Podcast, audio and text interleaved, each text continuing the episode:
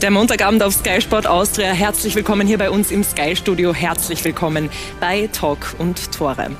Und heute haben wir zwei Gäste hier bei uns im Studio, die einiges gemeinsam haben. Sie kennen beide die österreichische Bundesliga in- und auswendig, sind beide Führungsspieler, die mit ihrer Persönlichkeit ihre Mannschaften prägen und die beide schon einiges erlebt haben. Und es freut mich sehr, dass wir darüber heute mit Ihnen sprechen können. Und beginnen darf ich beim Griechenland, Legionär, der heute extra aus Thessaloniki für uns angereist ist. Herzlich willkommen, Stefan Schwab. Danke für die Einladung. Guten Abend.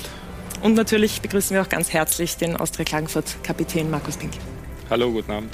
Schön, dass Sie beiden heute hier sind. Und Sie, meine Damen und Herren, dürfen wie immer Ihre Fragen über unsere Social-Media-Kanäle stellen. Wir werden versuchen, Sie hier in unsere Runde mit einfließen zu lassen. Ja, und wie man sieht, für Talk und Tore wird auch von weit her angereist. Stefan, herzlichen Dank, dass Sie von so weit her hierher gekommen sind. Wie oft sind denn die Besuche in der Heimat? Ja, gerne. Ähm, nicht mehr allzu häufig, aber wenn es ausgeht, wenn wir mal zwei Tage frei haben, dann versuche ich immer wieder nach Wien zu fliegen. Es geht ganz gut direkt aus Thessaloniki und deshalb sage ich, ja, kommt schon hin und wieder vor, dass man mich in Wien sieht. Ja. Markus, für Sie war die Anreise nicht ganz so weit. Sie sind nämlich von zu Hause gekommen, aus dem Burgenland. Wie oft sind Sie denn im Burgenland im Moment? Ja, bin auch so alle zwei Wochen für eineinhalb Tage zu Hause. Ähm, lasse sich ganz gut vereinbaren mit dem Training. Also wenn einmal frei ist, dass ich dann mich ins Auto reinhaue und ja, zur Family heimfahre. Und jetzt bin ich dann gleich weiter nach Wien gefahren und nach der Sendung darf ich wieder nach Klagenfurt fahren, weil wir morgen in der Früh Training haben. Und das mit einem Lächeln im Gesicht heute hier wegen dem guten Spiel am Wochenende. Wie zufrieden sind Sie denn mit der Leistung Ihrer Mannschaft? Das war immer ein 2 zu 1 Sieg gegen Austria Lustenau, um auch gleich aufs Wochenende zu blicken. Zwei Tore aus Standards. Ja, wie zufrieden waren Sie mit der Leistung? Ja, sehr zufrieden. Also am Ende des Tages zählt natürlich das Resultat. Ähm, ja, das haben wir uns vorgenommen, das haben wir erzielt. Aber es war halt schon, ja, schon ein sehr intensives Spiel, ein schweres Spiel gegen einen Aufsteiger, weil ja, wir waren letztes Jahr selber in der Situation. Deswegen wissen wir, wie, ja, wie einfach oder wie schwierig das Ganze zu bespielen ist. Aber wir sind ähm, ja, sehr glücklich, dass wir da die drei Punkte in Klagenfurt gelassen haben, weil ja, war äh, schon sehr wichtig für die, ja, für die Tabelle. Ja, es war der Aufsteiger, der jetzt eben bei Ihnen zu Gast war, hat vielleicht auch ein bisschen etwas an der Rolle von Austria Klagenfurt verändert, weil Sie in der Favoritenrolle auf eine Art und Weise waren. Hat das etwas am Kopf verändert vor dem Spiel oder während dem Spiel? Na, also jetzt in dem zweiten Jahr der Bundesliga ähm, ja, haben wir uns, glaube ich, schon ein bisschen, bisschen an das Ganze gewohnt oder gewöhnt. Ähm, es gibt dann schon so Spiele, wo wir Favorit sind und denen muss einmal äh, gerecht werden. Aber ich glaube, ja, dem sind wir gerecht worden. Deswegen ja, hat das ganz gut gepasst. Stefan, gestern Wiener Derby, ein Spiel, das Sie sicher auch sehr interessiert, dass Sie immer noch mitverfolgen. Wie sehr haben Sie denn gestern mitgelitten? Wie viel konnten Sie mitverfolgen? Sie sind ja gestern auch in Ihrer Liga am Platz gewesen. Genau, wir haben gestern eben auch ein Auswärtsspiel gehabt, ähm, sind dann ähm, im Bus am Athener Flughafen gefahren, da haben wir dann im Bus die zweite Halbzeit anschauen können von der Partie. Ähm, habe dann natürlich die bessere Hälfte gesehen, was man jetzt im Nachhinein mitgekriegt hat um, vom Wiener Derby aus Rapid-Sicht. Mm, ich weiß nicht, wie es schwierig ist, wenn man einen schlechten Start hat in einem Derby und nach, glaube ich, 16 Minuten 2-0 hinten ist, im Heimstadion auch noch, dann ist das eine sehr, sehr unangenehme Situation. Schade, zweite Halbzeit, wenn man das Anschluss da früher ähm, gemacht hätte, Rapid, dann wäre sicher noch was möglich gewesen. Und so tut es natürlich jetzt auch aus meiner Sicht und aus Rapid-Sicht weh, wenn man ja, die, die Violetten dann in, in Hütteldorf jubeln sehen muss. Es war jetzt aber schon so, dass man sagen könnte, Rapid hatte irgendwo die bessere Ausgangslage in diesem Spiel. Vor allem auch im Heimstadion. Rapid will seit zehn Versuchen endlich ein Wiener Derby zu Hause gewinnen. Es ist noch nie gelungen. Dann geht man eben mit einer besseren Ausgangslage rein, hat gegen die WSG gewonnen am Wochenende mit 5 zu 0. Die Austria hat acht Gegentore kassiert. Und dann startet man schlecht in so ein Spiel rein. Wie erklären Sie sich das? Ja, es war im Vorhinein natürlich angerichtet. Also die haben eine schwere Partie gehabt in, in Valencia gegen Villarreal, kommen dort unter die Räder. Rapid mit einem 5-0 Auswärtssieg, ausverkauftes Stadion. Ähm, ja, rechnet natürlich jetzt jeder mit einem Rapid-Erfolg.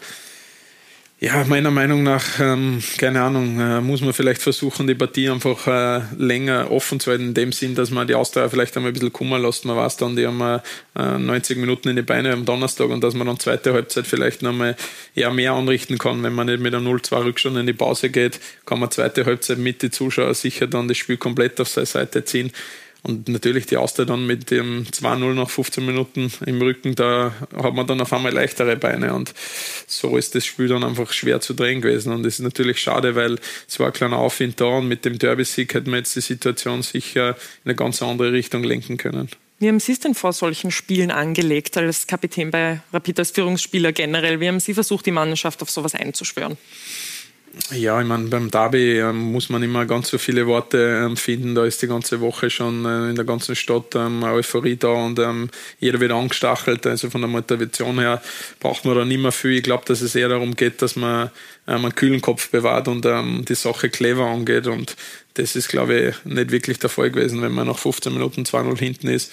Und ja, nach vier Minuten das erste Gegentor. Genau. Bekommt. Und ich glaube, ähm, zu meiner Zeit habe ich doch nur das Glück gehabt, dass wir halbwegs eine positive Derby-Bilanz gehabt haben. Wobei wir uns natürlich damals auch nie gelungen ist, in, im neuen Stadion zu gewinnen. Und das ist schon, ähm, ja, tut sehr weh, wenn man so lange im eigenen Stadion ein Derby nicht gewinnen kann. Und deshalb verstehe ich natürlich jeden und der Druck wird immer größer, ähm, den Sieg einfach her, herbeizuführen. Und äh, das staut sich jetzt zusammen und äh, es scheint einfach aktuell wirklich so, dass es irgendwie unmöglich ist. Mhm, der erste Sieg, äh, der letzte Sieg gegen die Wiener Austria war am 1. September 2019. Da waren Sie damals auch noch dabei. Jetzt haben Sie aber gerade gesagt, das war eben damals auch in der Generale Arena und mhm. nicht in Hütteldorf. Ist es vielleicht auch eine Form von Druck, die da auf, auf der Mannschaft liegt, mit der die Mannschaft jetzt im Moment auch nicht umgehen kann? Ich habe gestern dann nach dem Spiel auf Sky das Interview gehört von Hans Gankel und da hat er eigentlich recht, dass das man nicht als, als Druck empfinden darf, sondern als Ansporn. Ähm, und ich glaube, man muss es einfach in die Richtung sehen, dass man dass man den Ansporn hat, dass so viele Leute für ein Team in das Stadion kommen, die anfeuern. Natürlich, wenn man dann hinten ist, dann kann das in eine andere Richtung kippen, aber man darf nicht von Beginn an reingehen und irgendwie Druck verspüren, sondern das wirklich mit Ansporn und mit Freude sehen, dass man zu einem Stadion bei so einem Spiel mit einem vollen Haus auf, auf, auflaufen darf. Ähm, und da sind natürlich die erfahrenen Spieler gefordert, ähm, die Jungen zu unterstützen, wenn ein bisschen Nervosität herrscht. Aber im Grunde genommen gibt es nichts Schönes für einen Fußball und das darf man nicht als Ausrede gelten lassen. Mhm.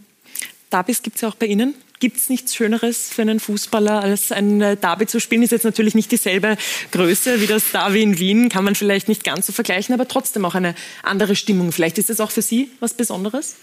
Ja, es ist natürlich schon was Besonderes. Also nicht in dem Ausmaß, wie es, wie es der Schwabe jetzt an, ja, ähm, des Öfteren schon erlebt hat.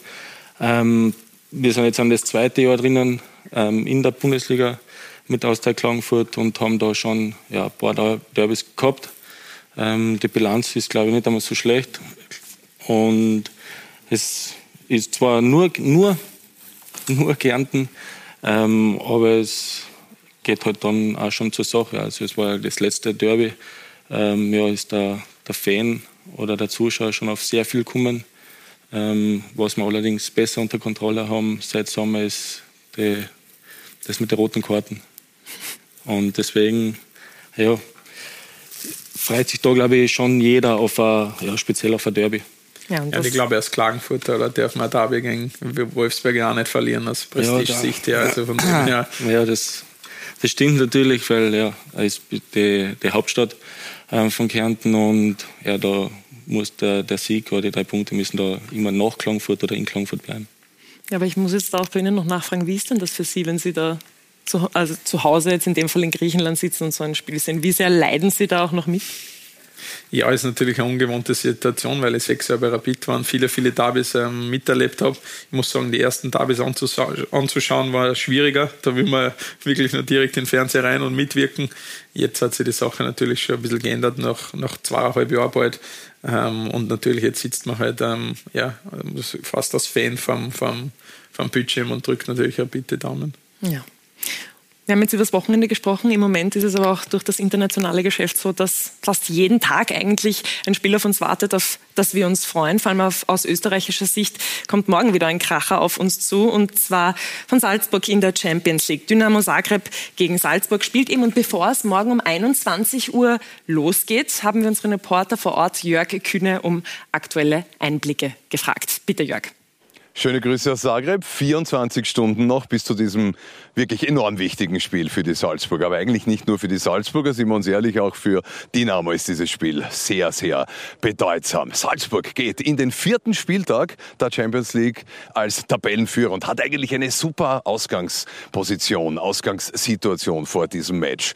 Die beiden Großen nehmen einander Punkte weg und den Hauptkonkurrenten Dynamo, bezeichnen wir ihn mal als solchen, können sie auf fünf Punkte distanzieren. Matthias Jeißle heute vor dem Abschlusstraining hier in Zagreb. Wenn wir morgen gewinnen, ist die Chance extrem hoch, dass wir im Frühjahr auch international dabei sind. Und deswegen äh, gehen wir so auch in die Partie. Wir wollen die drei Punkte hier in Zagreb holen, wenn möglich. Und ähm, deswegen ja, werden wir so auch die Partie und den Matchplan anlegen. Der Salzburg-Trainer hat übrigens seine Wunschformation im Kopf hat sie im Kopf gehabt, denn ich fürchte, ganz ehrlich, aus dieser Wunschformation wird nicht unbedingt was. Nicolas Cabaldo, also wenn man die Bilder hm, gesehen hat, der hat eher so gewirkt, als würde er WO geben für morgen. Bei dem scheint es nicht zu gehen. Andi Ulmer, der will immer spielen und ich sage Ihnen ganz bestimmt eines, der wird morgen auch spielen. Wovor haben die Salzburger gewarnt?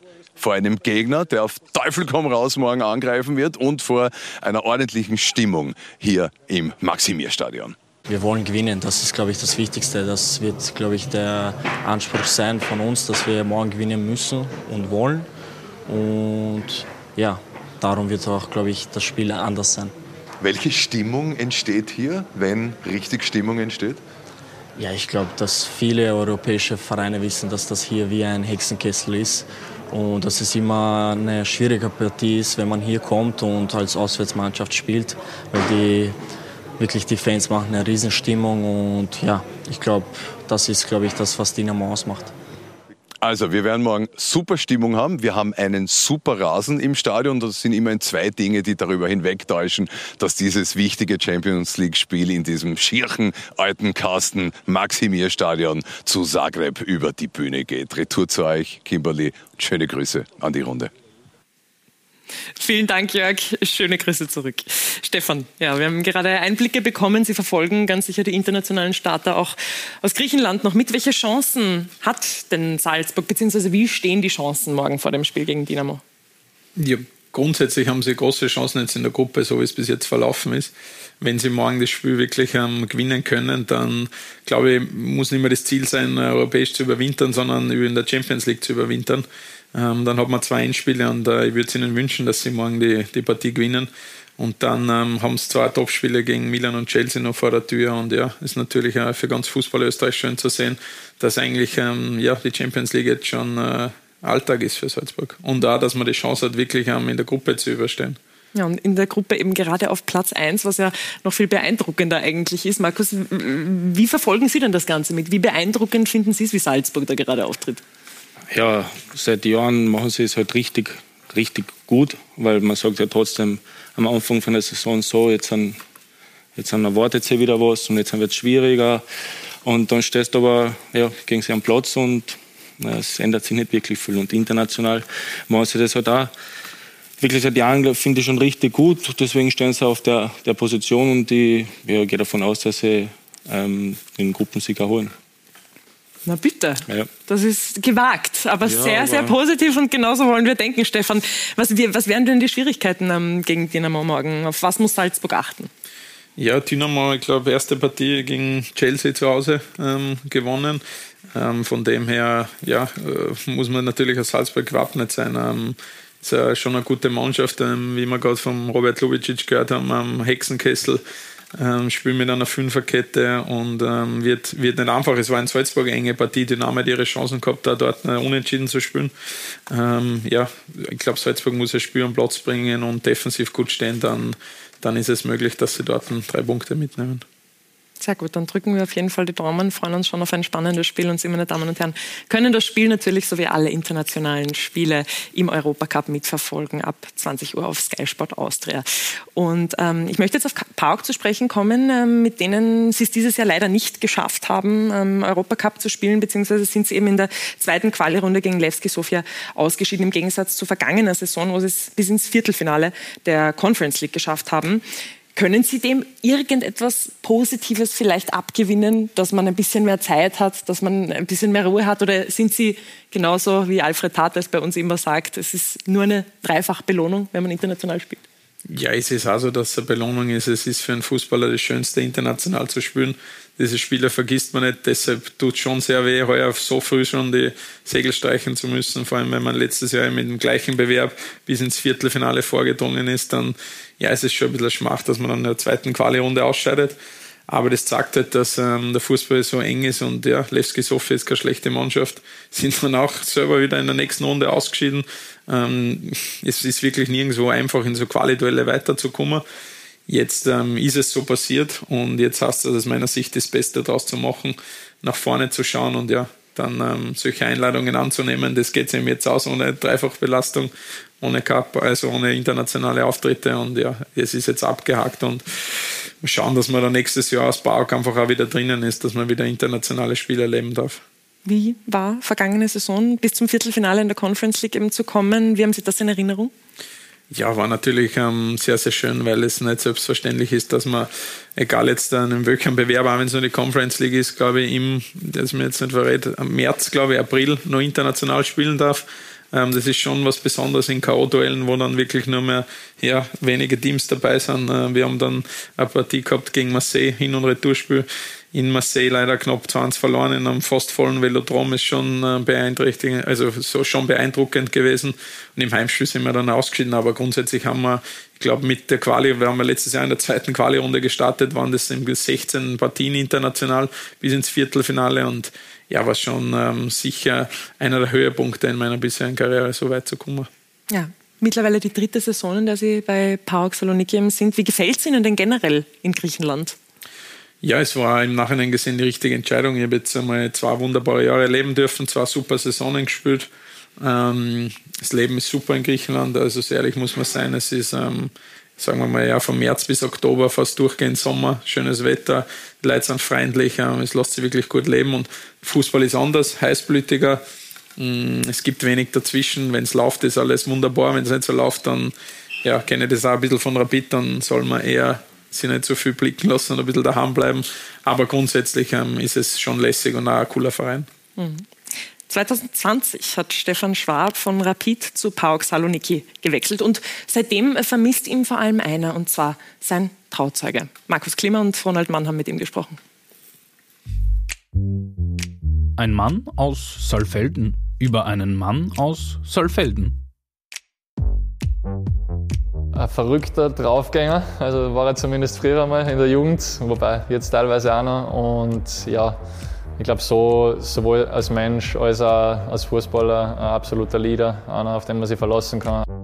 Christoph Schösswenter über Stefan Schwab. Schösswenter ist sein Trauzeuge.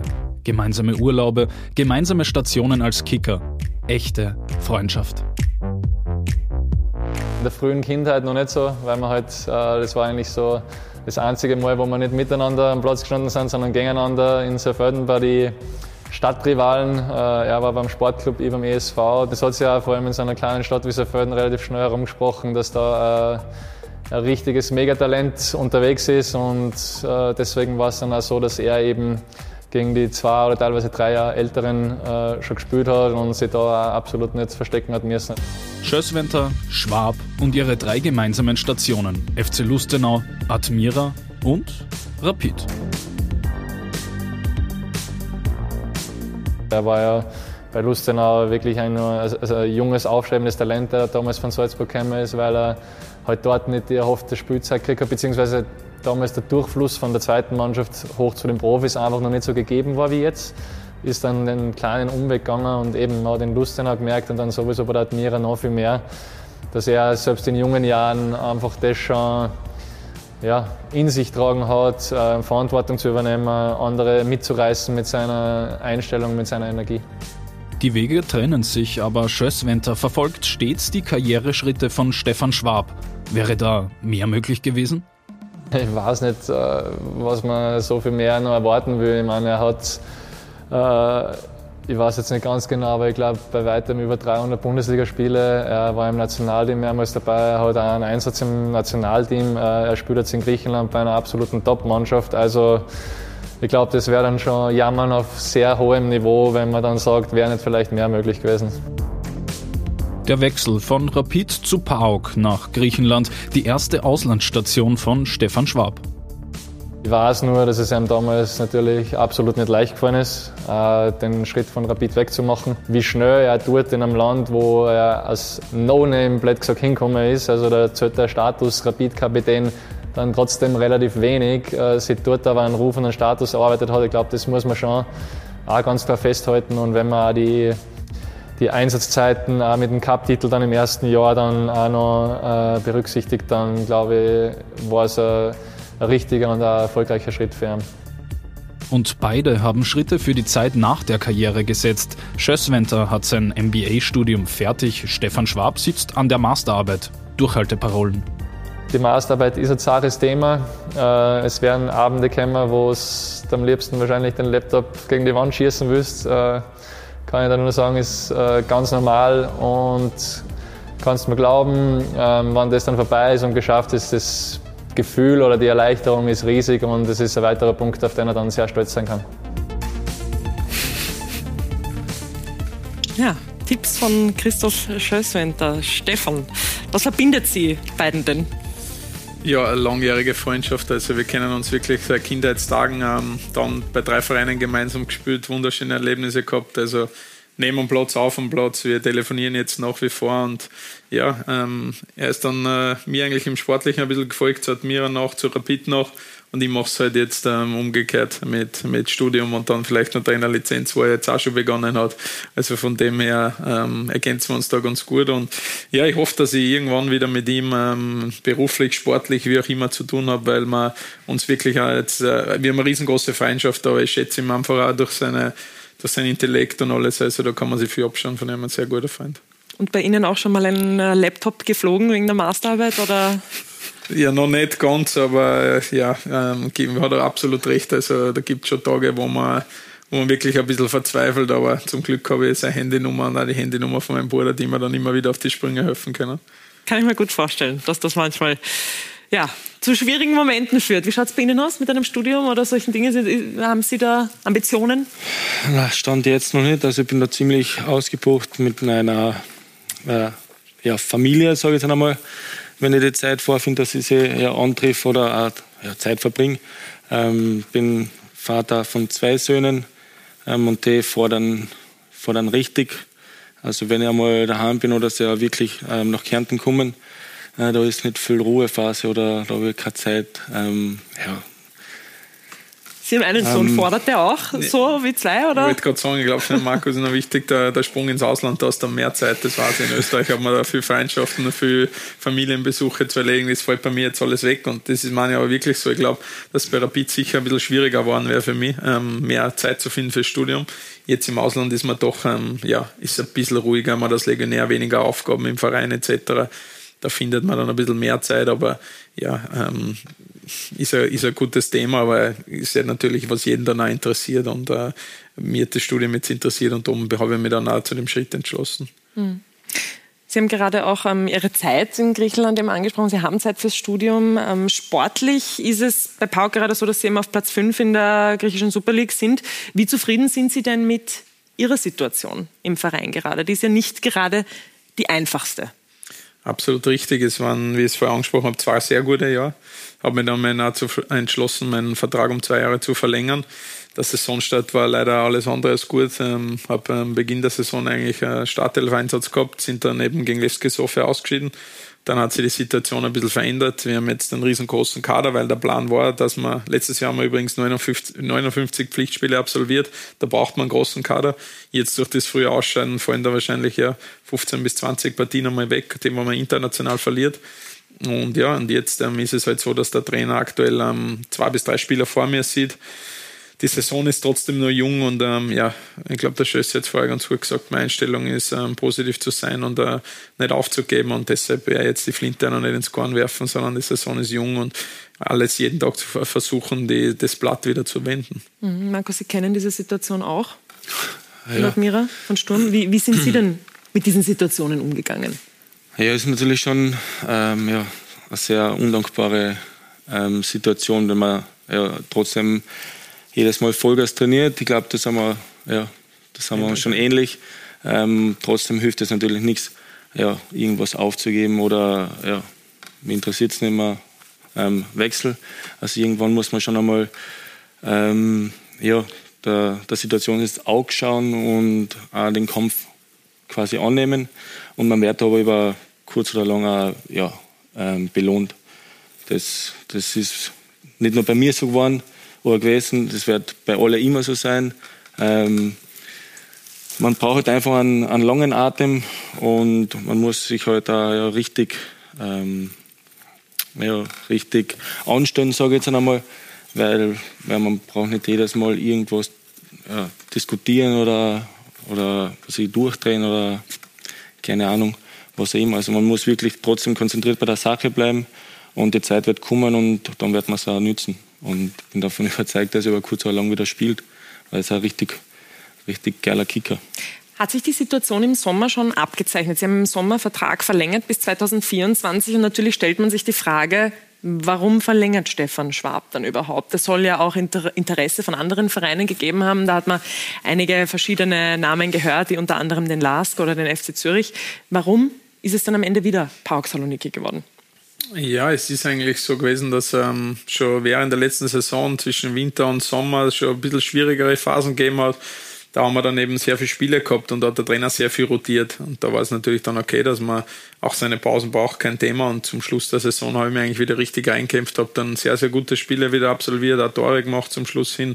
Und ja, dann ähm, habe ich einfach die Signale gekriegt vom Verein, dass sie unbedingt weitermachen wollen. Habe mir dann die ganzen anderen Optionen angeschaut, habe mir dann eigentlich relativ früh dazu entschieden, dass ich ein paar auch einmal Wort gegeben habe, dass ich sage, wenn ich meine zwei Jahre kriege, die ich haben will, ähm, von der Vertragssicht her, dann unterschreibe ich auch und das ist dann schlussendlich auch so gekommen. Ähm, habe mit anderen Vereinen Gespräche geführt, habe mir aber dann bewusst eigentlich für Bauk entschieden und wie gesagt, ähm, ich will jetzt nicht darüber reden, dass es der falsche Schritt war, für das ist einfach noch zu früh. Ähm, ja, und jetzt muss man schauen, wie sich das jetzt mal bis in die Winterpause rein entwickelt. Aber ich glaube, ähm, was der Markus auch gesagt hat, ist ganz wichtig, dass man an sich glaubt, ähm, dass man nicht aufgibt und dann wird sich das Blatt wieder wenden. Äh, es ist schwierig, es ist immer leicht gesagt, geduldig zu bleiben. Es ist nicht einfach, ich merke es jetzt auch. Man will dann vielleicht immer ein bisschen zu viel im Training. Ähm, man muss dann einfach äh, ja, wieder in sich kehren und das ähm, gut analysieren und einfach auf seine Chance warten. Wenn die Chance halt da ist, muss man es nutzen. Und ich glaube, das ist dir sehr gut gelungen. Bei mir ist es jetzt das erste Mal ein bisschen so, dass es ähm, weniger Spielzeit gibt bei den, bei den Vereinen, wo ich war. Aber ich sage mal eine Erfahrung, ähm, mit der man jetzt umge um, also lernen, lernen muss, umzugehen und dann ähm, wird es auch wieder besser. Da wird der Nachwuchs schon helfen. Absolut, ja, ja das stimmt, wenn man heimkommt und ähm, wie gesagt, Studium, Fam Family, das ähm, ja, lenkt dann schon ab und ist auch wichtig. Sie haben einen Sohn bekommen und zwar kurz bevor Sie entschieden haben, diesen Vertrag bei PAOK zu unterschreiben. Was waren denn die Dinge, die Sie gelernt haben, auch aus dieser Erfahrung jetzt, die Sie da im Ausland gerade machen, auch mit der Situation, dass Sie Vater geworden sind eigentlich genau in dieser Zeit? Wie schwierig war es und was waren vielleicht auch die positiven Dinge, die Sie gelernt haben? Ja, ich glaube, das Jahr 2020 war ja für alle mit dieser ganzen Pandemie und so weiter sehr, sehr schwierig und ähm, es war ja dann dieser, dieser Lockdown mit den mit die Trainings, mit den Einzelgruppen etc., Spielpause, ich weiß nicht mehr genau, wie lang es war, acht Wochen, sowas in die Richtung. Dann wieder Bundesliga-Start, mein Vertrag läuft aus, ähm, der Nachwuchs steht im Haus. Ganz, ganz schwierig, ähm, was man dann auch schlussendlich macht. Und im Nachhinein habe ich dann den richtigen Schritt gesetzt. Natürlich war es nicht einfach. Ähm, ich glaube, ich bin zwei Wochen nach der Geburt meines Sohnes ähm, ja, in Flieger eingestiegen, aber meine Familie in, in Österreich zurückgelassen und äh, ja, bin dann eigentlich in ein komplettes Neuland gereist. Ähm, habe schon ungefähr, es war jetzt, äh, wie soll ich sagen, es war kein Abenteuer, weil ich schon gewusst habe, auf was ich mir einlasse, weil ich mir einfach viel informiert habe. Es hat doch Spieler gegeben, mit denen ich mich austauscht habe, die in die, die Jahre davor bei Bau gespielt haben. Habe mir da schon viele Infos geholt. Der deutsche Sportdirektor war damals da. Darum war das schon ein, ein guter Schritt von mir. Und ähm, ja, im Ausland merkt man halt einfach, dass man als Legionär weniger Chancen kriegt. Man ist kein Einheimischer mehr. Man erwartet von einem Legionär natürlich mehr wie von den Einheimischen und äh, mit dem muss man umgehen können. Andererseits ähm, ist es auch nicht so schlecht, dass man die Medien nicht immer versteht. So ehrlich muss ich auch sein. Hm. Stefan Schwab ist 2020 äh, ins Ausland gegangen. Wäre das was für Sie, vielleicht auch so einen Weg nachzufolgen? Sie waren jetzt auch äh, schon 30 damals, vielleicht auch mal ins Ausland zu gehen. Wäre das eine Station, die Sie gerne noch erleben würden? Ja, also wenn ich für mich sprich, ja, ähm, ich glaube aber, ähm, dass es ab einem gewissen Alter natürlich nicht mehr so einfach ist ähm, und dass sich jeder Spieler das Ziel setzt, ähm, ja, als irgendwo ins Ausland unterzukommen, eine richtige äh, oder wichtige Rolle zu spielen. Das ist, glaube ich, das Ziel von jedem Fußballer, der was Profi wird. Ähm, aber es ist natürlich auch mein Ziel. Mhm. Sie haben ja auch gesagt, Stefan, ich meine, Sie gehen mit gutem Beispiel voran, dass es in Griechenland für Sie vielleicht sogar ein bisschen einfacher ist. Dass es ganz eine andere Kadersituation ist als damals bei Rapid zum Beispiel.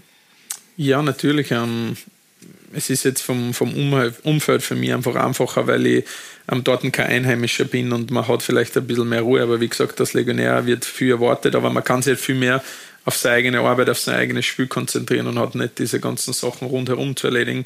Ähm, und ich glaube, jeder Stürmer, so wie jetzt der Markus, wenn man in Österreich viele, viele Tore macht, dann ist man begehrt. Ähm, und es ist natürlich auch sicher Ansporn, das auch in andere Ligen zu zeigen. Ähm, aber es ist einfach wirklich, bei mir war das Thema, macht man noch mal Ausland oder ich habe mir gut vorstellen können, länger noch bei Rapid zu bleiben, vielleicht meine Karriere in Österreich ähm, zu beenden. Aber ich glaube, im Fußball ist es ganz, ganz schwierig, nach vorne zu schauen. Es kann so schnell gehen. In, in drei Monaten ähm, da hat man einen Mörderlauf, man trifft, man spielt gut, das ist super und es kommt ein Angebot daher, wo man vielleicht nicht nah sagen kann. Es kann auch, wie es jetzt bei mir ist, man ein bisschen weniger spielt und dann hast du, kannst du das vielleicht nicht mehr so aussuchen. Also es geht im Fußball unheimlich schnell und darum hart arbeiten, glauben und dann bin ich auch der Meinung, dass man wieder belohnt wird und sehr die Optionen auftun, die man sich erwünscht und von die man nicht nur träumt, sondern die man auch in seiner Vision vor sich hat. Ja, Sie haben jetzt ein komplettes Kontrastprogramm eigentlich auch bei PAOK Saloniki, wenn man es vergleicht mit Rapid, wo Sie total im Mittelpunkt gestanden sind, auch als Kapitän. Das haben Sie jetzt nicht. Ist das auch was, was Sie teilweise angenehm finden? Jein, also grundsätzlich ähm, bin ich gerne Führungsspieler, bin gerne Leader am Platz. Ähm, war jetzt auch eigentlich wieder ja, ein gutes Jahr, eineinhalb Jahre bei Baug, absolut der Fall. Natürlich kommt man dann, dann das hat der Christoph ganz gut gesagt, der hüpft der Rapid-Kapitän-Status nicht viel im Ausland und da waren einfach Spieler in der Mannschaft oder es sind noch immer Spieler in der Mannschaft, die mit Bauges Double davor gewonnen haben, die auch schon ein gewisses Alter haben, die dort einfach schon einen richtigen Status haben und da muss man sich dann ganz klar einfach mal wieder hinten anstellen und sich reinkämpfen und das habe ich gemacht ähm, und ist auch sehr gut gelaufen. Wie gesagt, jetzt ist es gerade wieder ein bisschen schwieriger, angenehmer, wie gesagt, ähm, jein, weil ich schon ein Führungsspieler sein will am Platz. Ein tolles Erlebnis möchte ich noch ansprechen aus Ihrer Zeit in Griechenland bis jetzt, und zwar den Cupsieg. 2021 war es. Wie behalten Sie denn diesen Moment in Erinnerung? Ja, dadurch, dass wir mit Rapid ähm, in meiner Zeit leider zwei Cupfinale gegen Salzburg verloren haben, war das dann schon eine Lösung, weil es das dritte Cupfinale war und der drittes zu verlieren wäre schon schon richtig bitter gewesen. Das Einzige, was halt da leider nicht gut gelaufen ist, dass eben Corona-Zeit war, dass wir ein leeres Stadion gehabt haben. Aber wir haben den großen Rivalen Olympiakos dann in Athen geschlagen, 2-1. Also habe dann auch über 90 Minuten spielen dürfen. War natürlich ähm, ja, bis jetzt der einzig große Titel in meiner Karriere und äh, der schönste. Und letztes Jahr haben wir leider dann im Cupfinale in einem vollen Stadion, im gleichen Stadion, gegen einen anderen Erzrivalen, gegen Panathinaikos im Cupfinale verloren. Wäre schön gewesen, wenn wir den Titel verteidigen hätten können, aber ja, besser an wie kann, würde ich mal sagen. Eben noch kann. Das Cupfinale ist sogar in einem Stadion nicht, an. Noch also. nicht, noch nicht. Ja. Zeit wird Kann noch werden. Ja, Zeit wird ja. Stefan, Sie haben gerade die zwei Cupfinale mit äh, Rapid angesprochen, kriegen sicher im Moment auch mit, was sich alles rund um Rapid tut, auch medial. Ähm, die ganze Situation, die da nach diesem Vaduz-Spiel entstanden ist, ähm, wie haben Sie denn das aus der Ferne mitverfolgt? Woran denken Sie, liegt das? Woran hakt es im Moment bei Rapid? Ja, grundsätzlich ähm, ist es bei Rapid immer schwieriger. Also ich glaube, das beste Beispiel ist auch unter Didi Küber. Er wird zweimal Vizemeister und es ist trotzdem keiner zufrieden. Es wird alles hinterfragt und man muss ja mit diesen kleinen Dingen, kleinen Dingen, also es ist ja nichts äh, zum Schämen, wenn man Vizemeister wird und auch regelmäßig international spielt. Das sind Sachen, auf die man aufbauen kann. Ähm, ich glaube, man muss halt jetzt einfach wieder dahin kommen, weil Lask und Sturm sind aktuell ein bisschen auf der Überholspur, was auch wirtschaftliche Sachen betrifft. Und Rapid muss ganz klar diese zweite Position in Österreich einzementieren. Das muss das Ziel sein. Und man darf sich nicht zu viel mit Salzburg beschäftigen. Das kann man nicht beeinflussen. Ähm, Salzburg kann man nur eigentlich schlagen, wenn sie Salzburg selber schlagt und darum ist ein zweiter Platz ähm, ein guter Erfolg. Ähm, es ist auch für alle Vereine, Vereine ein riesiger Erfolg in Österreich, nur für Rapid ist es anscheinend keiner. Und das ist schon ein bisschen ein Problem und da muss man die Erwartungshaltung ein bisschen anpassen. Und Cup-Finale oder Cup-Einzug ins Finale kann man verlangen. ist nicht Pflicht, aber da kann man vielleicht einen Titel holen, das ist möglich. Wir waren auch zweimal knapp dran. Ähm, da muss man sich ranhalten und international diese Aufgaben mitnehmen und das ist ein Riesenerfolg, wenn man Europa League und Co. spielt. Wenn man Zweiter wird, muss man das als Riesenerfolg ansehen. Natürlich kommt vielleicht wieder mal die Zeit, wo man dann ganz vorne steht. Aber ich glaube, dass sie alle ein bisschen mehr auf das fokussieren muss, müssen, dass man diesen zweiten Platz klipp und klar einzementiert. Mhm. Haben Sie damals, als Sie noch bei Rapid waren, auch schon diese Unruhe mitbekommen? Würden Sie sagen, dass das größte Problem bei Rapid vielleicht einfach ist, dass man nicht in Ruhe arbeiten kann und die Dinge nicht so akzeptiert, mit dem zweiten Platz beispielsweise jetzt, dass das im Moment einfach in Österreich echt schwierig ist, darüber hinwegzukommen? Ähm, ich glaube, dass es nicht jetzt nur ein Phänomen bei Rapid einfach so ist, sondern das ist bei allen großen Vereinen im Ausland ist. Rapid ist äh, in Österreich Rekordmeister, ähm, dass man da polarisiert, keine Ruhe hat, die Medien drauf sind, eine große Fanbase da ist, ist ganz normal. Natürlich ist es für Österreich vielleicht im Vergleich zu anderen Vereinen, denkt man sich, wow, was da immer für Chaos herrscht, etc. Aber bei großen Vereinen im Ausland, man braucht nur nach Deutschland schauen, was mit Schalke und Co. passiert. Ich glaube, es ist ganz normal, dass da einfach mehr Leute mitdrehen, dass da eine große Fan-Community dahinter steht, dass sowas polarisiert.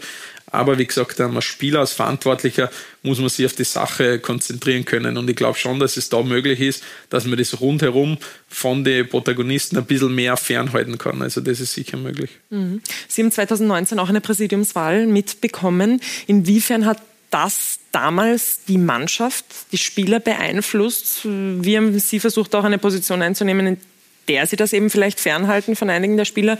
Und wie gut denken Sie, ist es in, in, diesem ganzen, in dieser ganzen Situation jetzt überhaupt, dass es wieder eine Wahl geben soll? Ja, ähm, was dann halt mit dem Vaduz-Spiel passiert ist, ähm, ja, äh, war nicht vorherzusehen. Natürlich, wenn man dann so eine, Niederlage erlebt, war klar, dass irgendwas passiert, dass es dann so ausartet, dass jetzt ähm, komplett äh, neue Listen antreten bei der Präsidiumswahl, dass der alte Präsident nicht mehr antreten wird. Ähm, dass halt da kein Stein am anderen bleibt, war dann schon etwas überraschend, aber nach so einer Niederlage ähm, ist es nicht unüblich bei Rapid, dass so ein Erdbeben entsteht ja, was ist jetzt der Fall? Ähm, ich glaube, sie müssen sich fokussieren darauf, dass ähm, ja, alle wieder einen Strang ziehen. Wie es bei uns damals der Fall war mit der Präsidiumswahl, war es schon so, dass das Fanlager beziehungsweise jetzt der ganze Verein, jetzt Sponsoren, alles Mögliche ein bisschen ähm, ja, auseinander dividiert worden sind, weil halt ein Lager auf die Liste aus war, das andere Lager auf die andere. Hat sicher nicht dazu beigetragen, dass ähm, Ruhe eingekehrt ist. Aber ich glaube, beim Mitgliederverein ist es so, bei einer Demokratie ist es so, dass es nicht hundertprozentig auf alle Listen gehen kann. Das wird jetzt auch wieder der Fall sein. Wichtig ist einfach, wenn die Entscheidung kommt, dass wieder alle in ein Boot ähm, mit reinkommen und dann an einem Strang ziehen. Das ist das Entscheidende. Dass jetzt vielleicht die Lager gespalten sind, okay, ist ganz normal. Dann nach der Entscheidung müssen aber alle wieder rein, weil es geht um Rapid und jeder muss sich bewusst sein, dass er unter Rapid unterstützen soll. Und dann, wenn einmal die Präsidiumswahl entschieden ist, dann darf keiner mehr im Hintergrund gegen irgendwen anderen arbeiten, sondern hast vollen Fokus und alle im Strang und los geht's und weiter geht's. Das heißt, Sie glauben auch mm, für die Zukunft und für das, was jetzt dann nach dieser Präsidiumswahl folgt, dass das wieder in eine Richtung gehen kann, wo diese Gräben, von denen immer gesprochen wird, sich auch wieder schließen. Absolut, so tief ist jetzt an, war es wahrscheinlich noch nie, weil jetzt ähm, wird im Hintergrund oder halt auch davor schon ähm, richtig gegeneinander ähm, geschossen leider und von dem her müssen diese Gräben jetzt zugeschüttet werden und dann glaube ich, ist es für eine Mannschaft extrem entscheidend, für einen Trainer, für einen Sportdirektor entscheidend, dass wieder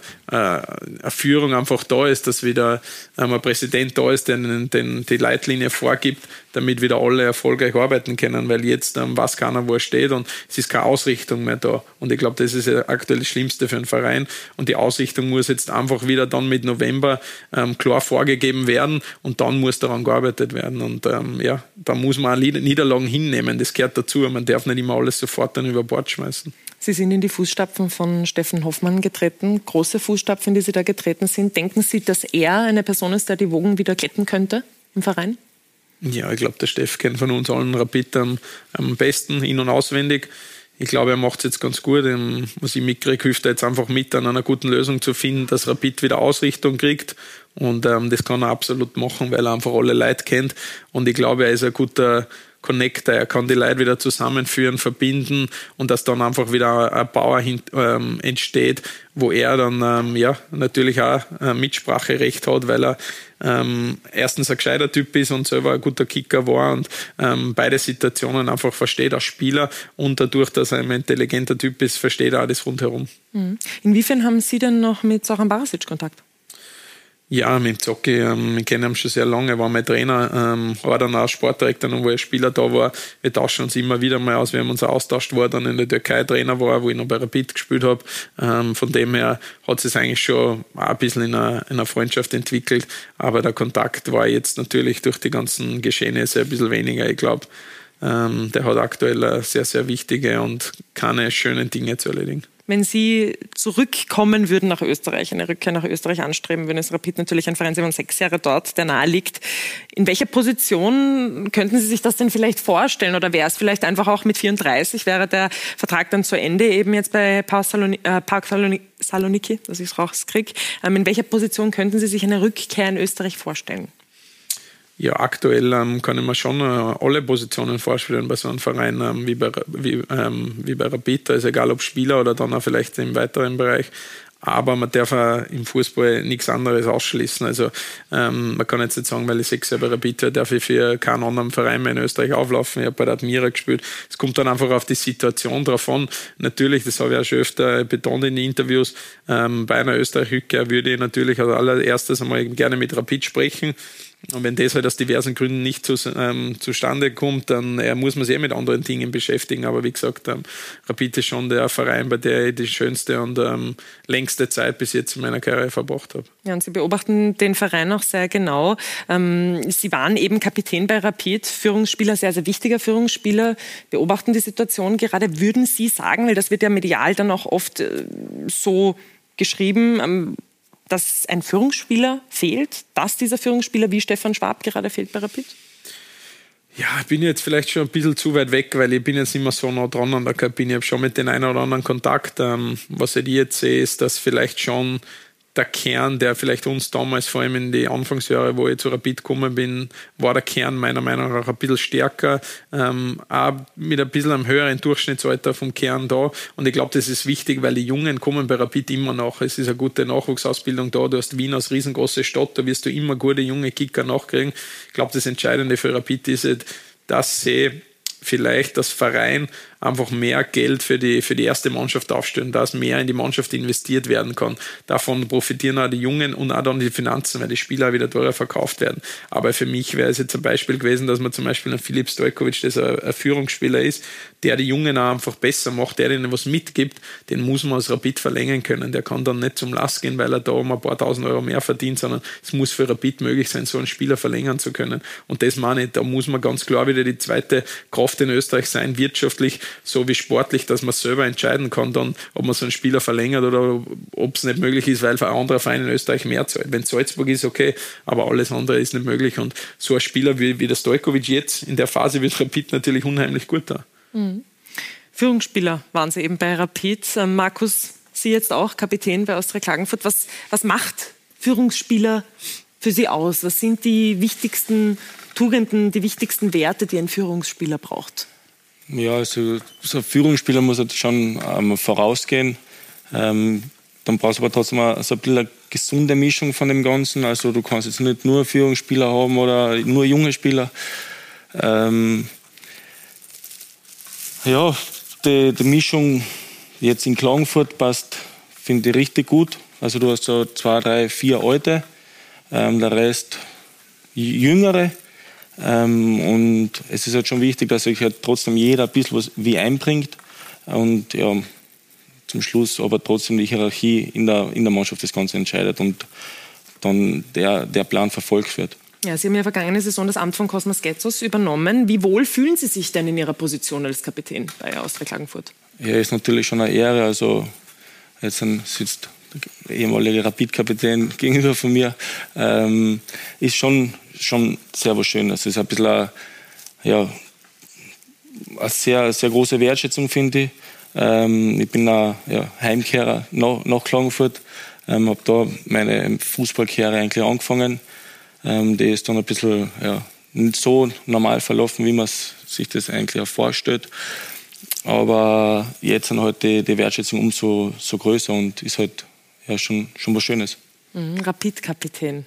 Eine Ehre, hat er gerade gesagt, hier mit Ihnen zu sitzen. Was, was waren denn die, die schwierigsten Dinge als Rapid-Kapitän, die Sie in Erinnerung haben? Was waren die, die größten Hürden, die Sie vielleicht auch überkommen mussten in dieser Position? Also wenn ich auf die, die Jahre zurückblicke als Spieler oder als Kapitän, war sicher das Schwierigste damals das ähm, Nicht-Erreichen des Playoffs. Ähm, ich glaube, das war im ersten Jahr, wo das Playoff eingeführt worden ist, das erste, Mal, das erste Mal, wo die Liga reformiert worden ist. Wie wir dann nicht ins Playoff eingezogen sind, war das schon. Das war gegen Sturm, oder? Ähm, da haben wir dann die, das, ähm, das, das Europacup-Ticket, das Spiel noch gehabt, quasi ja, Fünfter genau. gegen Siebter. Genau, ich glaube, ja. warst bei Mattersburg, oder? Haben wir sogar ja. gegen Mattersburg noch gespielt. Nein, da war ich, warte mal, Sturm. Ich glaube, da haben Sturm. wir mehr, da war es um die internationalen genau, Plätze. Genau. Ja dort haben wir dann durch das Nicht-Erreichen haben wir dann nochmal die Chance gekriegt auf das Europacup-Ticket und haben es dann leider wieder nicht geschafft, ähm, das Europacup-Ticket nur zu sichern. Und ich glaube, das Jahr war schon jetzt ähm, für mich persönlich und natürlich auch für alle anderen Mitspieler, für den ganzen Verein ähm, in meiner Zeit das Schwierigste. Und da war es natürlich nicht leicht als Kapitän, wenn die Liga reformiert wird und du kommst als Rapid nicht unter die ersten sechs eine du trittst als Nachfolger vom Steffen Hoffmann an. Das erste Mal, dass man nicht unter die Top 6 bei so einer Geschichte ist äh, wird natürlich dann gleich vieles hinterfragt und da braucht man dann schon einen breiten Rücken. Und das habe ich vorher immer angesprochen. Da ist es dann natürlich in Griechenland ein bisschen angenehmer, wenn man Fans und Medien nicht immer versteht oder nicht alles komplett an dich herantragen wird. Äh, das war dann natürlich in Wien nicht so gemütlich. Aber für mich dann war dann wichtig die Reaktion darauf und wir haben dann wieder gute Jahre gespielt und auch dann, wie mein Vertrag ausgelaufen war, ist, glaube ich, sind wir Vizemeister geworden. Ähm, Rapid in der Champions League Quali wieder gespielt, sozusagen als Kapitän dann mit Vizemeister plus ja, Verein darf in der Champions League Quali spielen zu gehen. Und da habe ich mich dann eigentlich auch wieder ja, besser gefühlt, wie das dann davor war, weil das dann schon ein bisschen nachgehängt ist, das mit dem Nicht-Erreichen des Playoffs und das auch lang ähm, nachgetragen wurde. Aber alles in allem würden Sie jetzt in Retrospektive sagen, es war mehr Druck oder mehr Freude, dieses Amt inne zu haben? Na, schon Freude. Also wenn du in dieses Stadion immer einlaufst, ähm, als erster Spieler beim Aufwärmen rausgehst und auf die Fankurven zulaufst und dir die Leute applaudieren und einfach von dir was ähm, erwarten und ähm, ja, ich bin ja ein kommunikativer Typ, auch die ganzen ähm, Termine rundherum um Rapid ähm, machen schon was aus. Es ist ein Mitgliederverein, wo die Leute sehr neu dran sind und ähm, darum bin ich ja der Meinung, dass es schön ist für Rapid, wenn ein Österreicher oder ich bin ja auch kein richtiger Einheimischer da jetzt in Wien, aber einer, der halt den Verein kennt und der sich mit dem Verein befasst, Kapitän sein kann, ist das irrsinnig schön und darum glaube ich, ist es für die auch absolut geil, in Klagenfurt Kapitän zu sein als Einheimischer. Ja, definitiv. Ähm, ja. Und das ist schon was wert und das macht schon, gibt da schon richtig viel Freude. Also viel mehr, wie wenn es einmal nicht läuft, weil die, die Zeit vergeht dann auch wieder. Ja. Markus, ähm, geil ist es nicht nur, um dieses Wort aufzugreifen, weil Sie Kapitän sind, sondern auch, weil Sie gerade Torschützenliste anführen und weil Markus Pink und Austria Klagenfurt gefühlt einfach wirklich gut zusammenpassen. Woran liegt das denn? Wenn ich das wüsste, wäre ich schon früher nach Klagenfurt gewechselt. ähm, ich glaube, die ganze Mischung, ähm, auch das, das Alter oder die Erfahrungen, was ich durchlebt habe, ähm, es war ja da, der Weg nach Klagenfurt war ja nicht wirklich ja, auf meinem Plan, sage ich jetzt einmal. Das hat sich dann ja ergeben, wie so vieles. Ich bin ja da von nach Sturm für ein halbes Jahr zur, zur Admira gegangen. Da war ja das berühmte 2020-Jahr. Ähm, war für alle sehr schwierig. Ähm, ja, und dann im Sommer ist mir halt nahegelegt worden, dass ich mir einen Verein suche und bin dann im Nachhinein natürlich überglücklich, dass, dass der Berater sich mit Klagenfurt ähm, geeinigt hat, weil seitdem ich in Klagenfurt bin, ähm, ja, läuft es für mich persönlich natürlich richtig gut. Mhm, für die Admira schlecht und für Klagenfurt gut, seit er weg ist. Stimmt. Ja, Wer was stimmt. falsch gemacht? Ja, ich weiß nicht, da waren mehrere Leute am Werk. Welchen Anteil hat denn Peter Packhult an, an dem, wie es gerade läuft, für Sie? Also für mich, ich glaube, äh, ich sage jetzt einmal im Sinne der Mannschaft, für uns war er, ähm, wo er kommen ist, schon sehr wichtig. Ähm, er steht für, nach wie vor für Disziplin, hat eine, eine klare Linie. Ähm, ja, das war halt speziell in dem, dem halben Jahr ähm, glaube ich, unser ja, bisschen ein Pluspunkt, weil es hat uns dann ja auch keiner zugetraut, dass wir über Platz 4, glaube ich, ähm, in die Relegation kommen, wo wir dann ja, schon insgeheim gehofft haben, dass wir das Ganze erschaffen. Ähm, hat uns aber keiner am Schirm gehabt. Nicht? Und wir sind aber, finde ich, sehr seriös aufgetreten, haben das auch richtig gut gemacht. Ähm, und dann kennt man halt ja, den Herrn Backholt schon so, dass, dass er ja, im Urlaub ein bisschen länger frei gibt, dass man feiern kann. Ähm, aber es hat dann bei Trainingsstart natürlich, war wieder alles vergessen und haben wir ja, die Kräfte wieder mal bis zum Winter aufgefüllt. Ähm, aber ich glaube, jeder Einzelne profitiert trotzdem von ihm, weil du äh, speziell anhand der Trainingsmethode, Trainingsort, ähm, auch vom Inhalt her und von, von der Menge ähm, schon sehr viel Kraft dir auftrainierst und das, davon profitiert trotzdem jeder Junge, äh, Junge ja. weil äh, die Jungen werden es einmal brauchen ähm, und ich glaube, die, ja, die Generation ist ein bisschen anders als, als wir. Ähm, sind wir da jetzt ja 30 plus auch schon als alten, mhm. alten Spieler. Ähm, aber ich glaube, nochmal so, also ich war, bin sehr fit ähm, und ja, Backhult und Klangfoot passt, glaube ich, ganz gut. Ja, passt ganz gut. Das sieht man auch an den Ergebnissen. Vergangene Saison ja. eben in der Meistergruppe. Jetzt ist man in dieser Saison nach der ersten Hälfte des Grunddurchgangs auf Platz 4 der Tabelle mit 17 Punkten. Damit hat auch niemand gerechnet, muss man jetzt einmal so fairerweise sagen. Was ist denn das Erfolgsgeheimnis von der Austria Klagenfurt? Ja, äh, wir fangen mit dem Sommer an. Ähm, da haben wir ja trotzdem einen Umbruch gehabt. Ähm, da haben wir uns das zweite Jahr, zweite Bundesliga-Jahr, großer Umbruch. Wir haben ja richtig wichtige Stützen eigentlich auch verloren, wobei der Kreile ähm, nach Rapid gegangen ist, oder zu Rapid.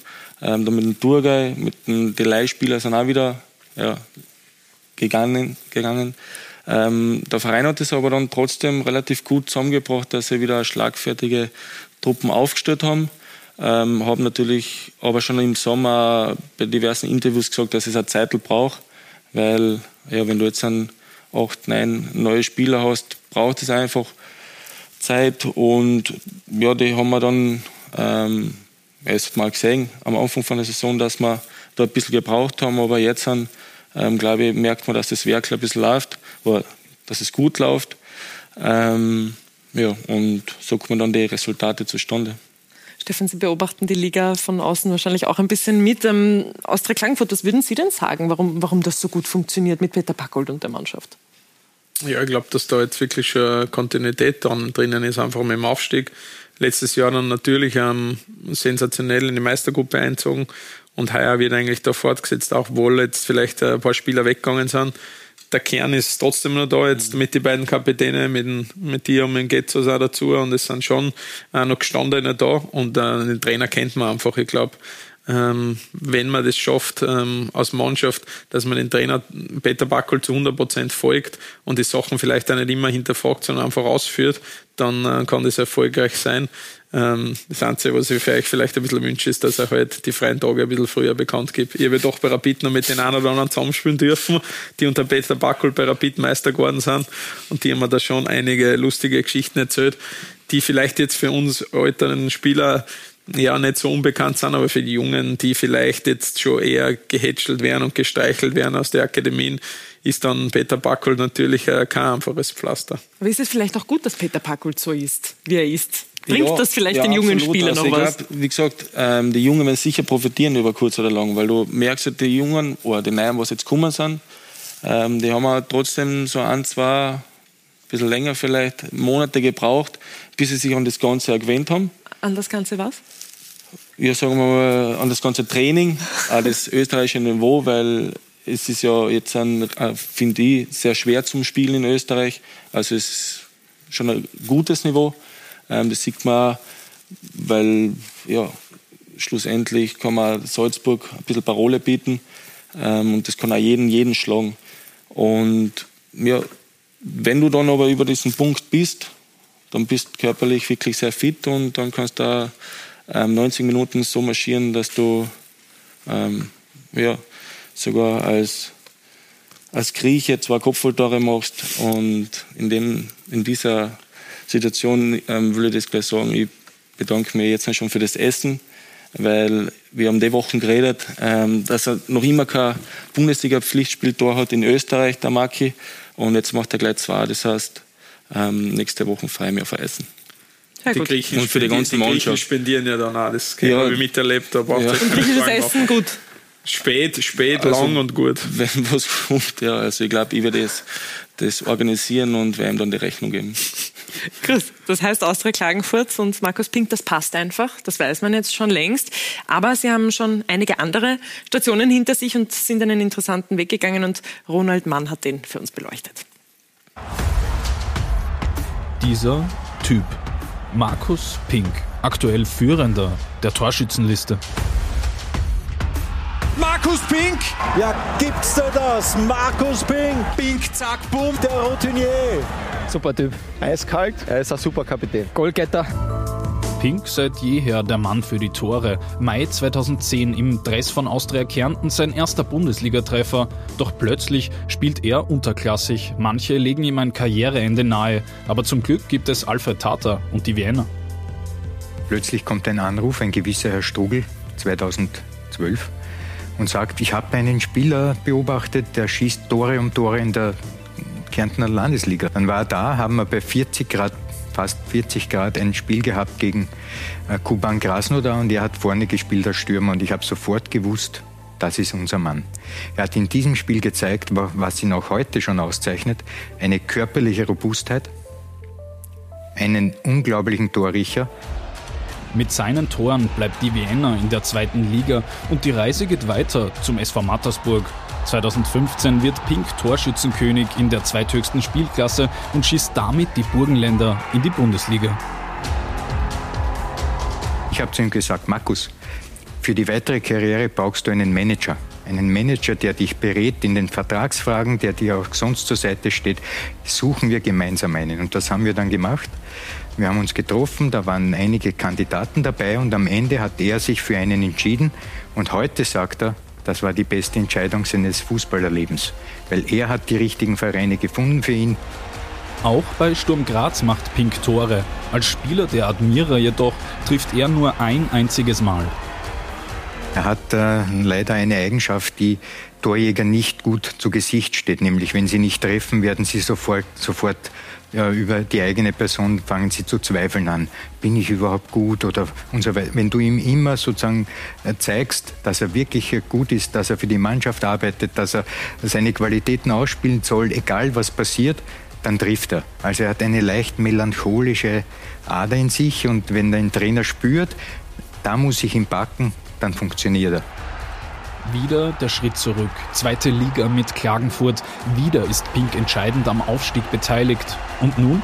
In 41 Bundesligaspielen für Klagenfurt traf er 19 Mal. Bei keinem anderen Team war Pink so treffsicher.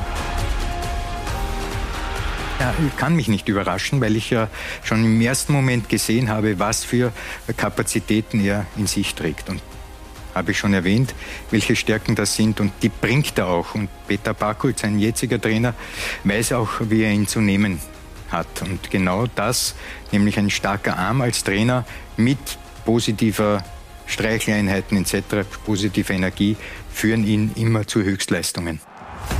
Markus Pink in der Form seines Lebens oder geht er etwa noch mehr? Ja, Markus, diese Frage darf ich gleich weiterreichen? In der Form ihres Lebens oder geht da noch mehr?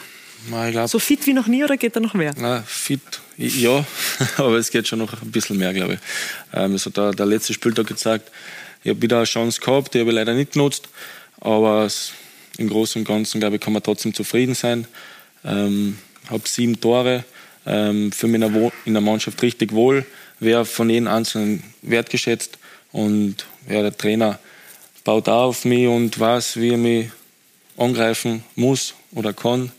Ähm, ja, und passt, es passt einfach das Ganze rundherum für mich und deswegen kommt dann auch ja, so eine Leistung zustande. Wie muss denn Peter Packel und Markus Pink angreifen, damit es gut funktioniert? Ja, er gibt mir schon viel Freiräume, weiß aber, dass er sich auf mich verlassen kann. Ähm, gehe oft genug über Schmerzen oder drüber. Bin, also glaube, haben wir schon bisschen an Normen erarbeitet, dass ich sehr mannschaftsdienlich spiele und da für die Mannschaft arbeite und mir für keine Wege zu schott bin. Jetzt haben wir gerade einen Beitrag auch von Alfred Tater gehört, dass Sie eine melancholische, Art, melancholische Art, ja, ich sage es ja richtig, aber haben, das ist ein Zungenbrecher. Ähm, welche Rolle spielt denn der Kopf bei Ihnen, wenn es einmal nicht so gut läuft? Ja, schon leider eine sehr wichtige. Ähm, man macht sich halt schon viel Gedanken. Ähm, es gibt schon genug Spiele, vor allem wenn man halt dann die Chancen liegen lässt. Ähm, bin jetzt nicht einer, der was ja, Spiel aus, duschen, was essen und ins Bett gehen. Ähm, dann gibt es schon sehr wenig Schlaf bis gar keinen Schlaf, weil man sich ja trotzdem sehr viel Gedanken macht. Ähm, deswegen habe ich vorher gesagt, es wird dann ein bisschen einfacher, ähm, wenn die Kinder ein bisschen erwachsener sind oder größer sind, weil mir so, so wichtig wie, wie Fußball für uns ist, es gibt halt schon trotzdem was Wichtigeres und das ist die Familie und speziell, wenn halt Kinder im Spiel sind, ähm, ja, selten so viel oder noch nie so viel Liebe ähm, von irgendwen kriegt, ähm, wie wenn ich daheim die Haustür aufmache und der, der Max, der Große, der was eh schon so ein, zweimal im Fernsehen war, weil er sich gern feiern lässt, ähm, der was begrüßt. Mittlerweile auch der Kleine, der Matteo. Ähm, und das ist halt wirklich, ja, das sind dann die wichtigen Sachen im Leben. Ähm, und die holen aber dann zugleich ja, nie wieder ein bisschen runter und ähm, sorgen für eine bessere Laune, weil ich bin nicht wirklich einfach, was das angeht. Wie ist das bei Ihnen? Ja, ähnlich, ähnlich. Also ich bin auch Spieler. Ich glaube, das sind ja, was er beschrieben hat, die Werte, was vielleicht, warum er jetzt die Schleifen tragt, mit dem mit mannschaftsdienlich spielen, laufen. Und das sieht der, der Backwell wahrscheinlich alles und darum tragt er die Schleifen. Natürlich gibt es Selbstbewusstsein, das, das kenne ich ganz genau.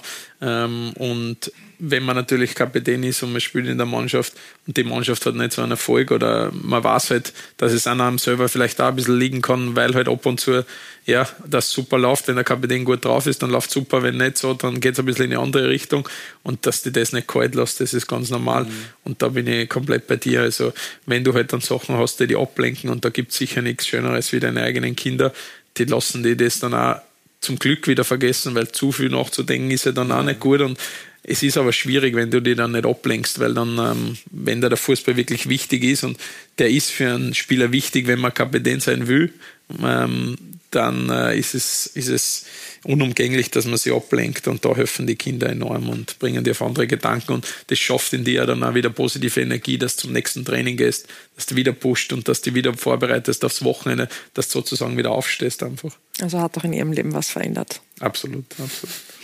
Markus, ähm, wir haben im Beitrag eben auch gehört, dass es in Ihrem Leben schon, vor allem in Ihrer Karriere, eben Höhen und Tiefen gab, unter anderem eben diese Zeit bei Köttmannsdorf, wo Ihnen eben auch ein Karriereende nahegelegt wurde.